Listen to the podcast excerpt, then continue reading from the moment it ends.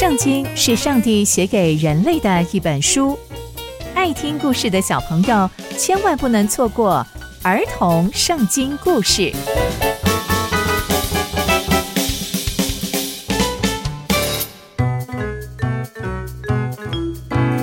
各位亲爱的大朋友、小朋友们，大家好，我是佩珊姐姐。小朋友们，今天佩珊姐姐要跟大家分享的故事是罗伯安的晚年。我们在前一集中知道了耶罗伯安的晚年。他的死对头罗伯安又是如何呢？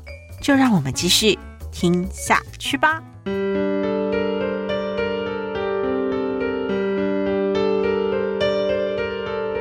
所罗门的儿子罗伯安，他在犹大做王，他登基的时候已经四十一岁喽，在那里呢，就掌管了犹大所有的百姓。那犹大人呢，都做一些上帝看为恶的事情，他们所犯的罪啊。跟这一些恐怖的事情啊，比他们的祖宗还要更夸张。他们在各自的高岗上，所有的茂盛的树下面，他们都建立了丘坛，还有神柱跟亚瑟拉，就是外人的神。还有啊，他们国内竟然还有南祭耶！天哪，这一切都是上帝非常非常非常讨厌的事情。而且上帝在之前就已经说过了，要把这些外族人都赶出去。可是他们不但没有这么做，甚至还模仿了他们的行为，做了一切上帝讨厌的事情。在罗波安王第五年的时候，埃及王曾经上来攻打耶路撒冷，他夺去了上帝所有的宝物，还有王宫所有所有的宝物，所有值钱的也都被夺去了，甚至所罗门王所做那些金的盾牌也被夺走了。那罗波安王呢，就做了铜的盾牌代替了那些金盾牌，把这些铜的盾牌呀、啊、交给那些看守宫门的卫兵队长看管。那每次王啊进到上帝殿的时候呢，这些卫兵呢就会拿着这一些铜的盾牌。王走了之后呢，他们就赶快把他们收到这个护卫室里面。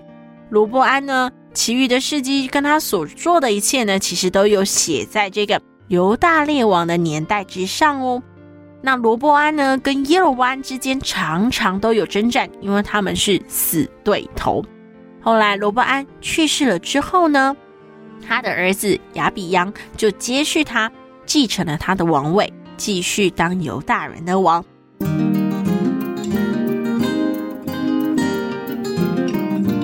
那从今天的故事，我们可以知道，罗伯安统治犹大十七年。但这这些年中啊，犹大人做了很多很多很多上帝非常不喜欢的事情，甚至是厌恶的事情，有祭拜偶像啊，还有男妓等等的，这些都是上帝千叮咛万交代绝对不可以做的事情，但犹大人通通都做了。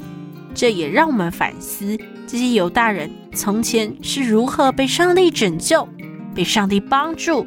但他们现在却已经不把上帝的律法当成一回事，这真的是非常非常的可惜。最终，罗伯安逝世，他的儿子亚比央接续他，成为犹大人的王。那接下来还会发生什么样的事情呢？刚刚佩珊姐姐分享的故事都在圣经里面哦，期待我们继续聆听上帝的故事。我们下次见喽，拜拜。Música